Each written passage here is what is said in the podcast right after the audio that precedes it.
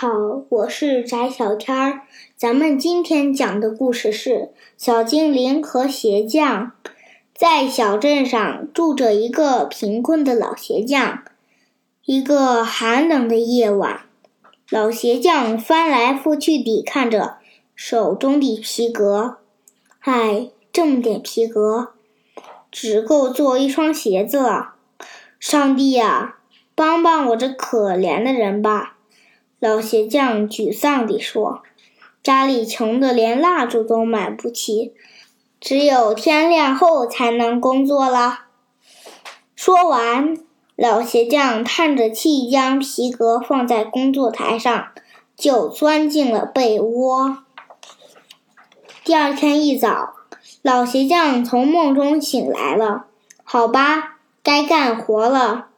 老鞋匠伸了伸懒腰，走进了工作台。没想到的是，工作台上没有皮革，却有一双闪闪发亮的新鞋子。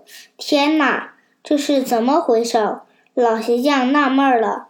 难道是我昨晚做的鞋，睡了一觉就给忘了？老鞋匠捧起鞋子看了看，看了又看。只见每一个针脚都整齐匀称，每一块布料都剪裁的恰到好处，整个鞋型简直漂亮极了。老鞋匠爱不释手地欣赏着鞋子，这做工真是精致呀！我可没有这样的手艺。这双鞋到底是谁做的呢？老鞋匠把鞋子放到橱窗里，希望能吸引顾客的目光。就在这时，一位头戴礼帽的绅士走了进来，他的目光落在了这双鞋子上。多么好看的鞋子呀！我可以试穿一下吗？当然可以了，老鞋匠高兴地说。绅士换好鞋子，走了两步。惊喜地说：“我从来没有穿过这么舒服的鞋子，很高兴您能满意。”老鞋匠微笑着说道。绅士买下了这双鞋子，还多付了一些钱。这些钱能买到做两双鞋子需要的皮革。老鞋匠拿着钱，哼着小曲儿进城买皮革去了。到了晚上。老鞋匠从城里回来，他仔仔细细地剪好新买回来的皮革。我明天我要做两双漂漂亮亮的鞋子。老鞋匠伸了个懒腰，就上床睡觉了。第二天一早，奇怪的事儿又发生了。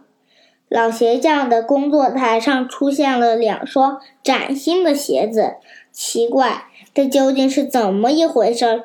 老鞋匠把鞋子拿给妻子看，还说了事情的经过。妻子惊喜地说：“难道是上帝听到了我们的沉默，在偷偷帮我们？”我猜是这样。老鞋匠点了点头，说：“感谢上帝。”夫妻俩闭上眼睛祷告起来。这时，一对衣着华丽的夫妻走了进来。多么精致的鞋子呀！可以卖给我们吗？当然可以。老鞋匠将鞋子递了过去。这一次，鞋子又卖了个好价钱。老鞋匠买回了足够做四双鞋子的皮革。第三天早上，奇怪的事情竟然发生了：四双鞋子出现在了老鞋匠的工作台上。接下来的每一天都会出现这样的事情。不管买多少皮革，第二天总能变成精美的皮鞋。时间一天天过去。老鞋匠卖掉的鞋子越来越多，家里的生活越来越富豪。感恩节前一天的晚上，老鞋匠买了一大堆皮革回来，他用剪刀认真地剪着皮革。突然，老鞋匠停下手中的动作，对妻子说：“我想看看究竟是谁在帮我们做鞋。我也很想知道。不如今晚。”于是，妻子在工作台上点了一盏煤油灯，俩人藏在窗户后面悄悄观察。午夜时分，两个手掌大的小精灵出现了。它们长着尖尖的耳朵，光着身子，灵巧地跳上跳下。小精灵们灵敏地爬到工作台上，穿针引线，敲敲打打。用小手把皮革一块一块地补好，然后用木锤轻轻地敲实。他们头也不回地干着活，一直到了黎明时分，所有的鞋子都做好了。两个小精灵才手拉着手，高高兴兴地跑了出去。老鞋匠夫妻惊讶地张大了嘴巴。原来是这两个小精灵们在帮我们，小精灵们真是太好了，也应该为他们做点事情才对。大冬天的，小精灵居然光着身子，我得给他们做一身温暖的衣服。好呀，那我给他们做一双小小的鞋子，再做一对长筒袜吧。说干就干，老鞋匠夫妻连饭都不舍不得吃，就开始为小精灵们忙活起来。老鞋匠的妻子用柔软的布做了两套小衣服，老鞋匠用最上等的皮革做了两双小皮靴。两人一直忙到了黄昏时分。老鞋匠把小衣服和小鞋子放在工作台上，老鞋匠的妻子。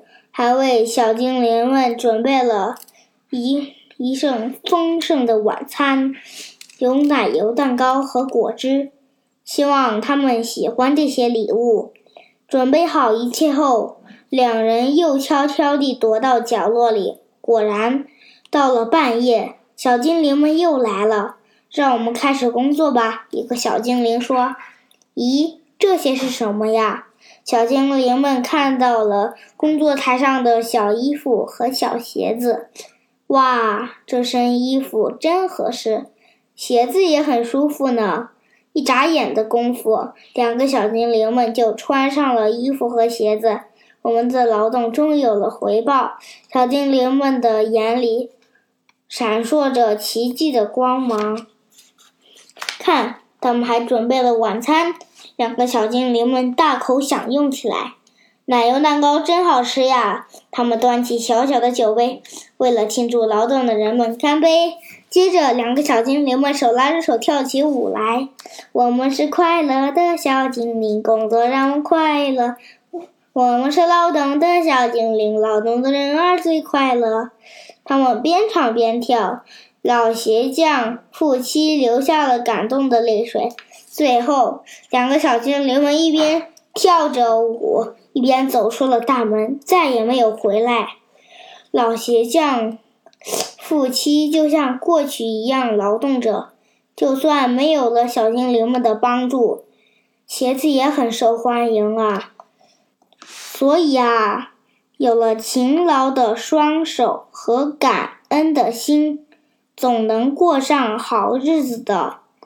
各位家长朋友们、小朋友们，我们今天的故事就讲到这里，再见。